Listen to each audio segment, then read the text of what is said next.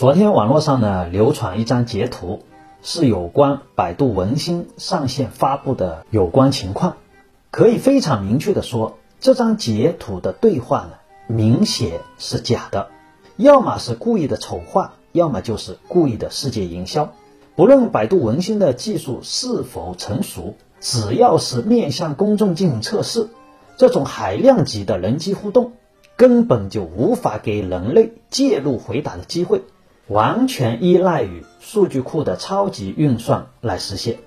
而这种所谓的人为通过后台进行假智能真人工的方式，可能会出现在一些所谓的打着 Chat GPT 旗号的小程序或者一些钓鱼网站之类的应用上会出现，就是打着人工智能的旗号，实质上呢是人工陪聊的一些欺骗性行为与应用。而真正我们要关注百度文心是两个方面，一方面是百度的算力是否能够支撑得了用户的好奇心，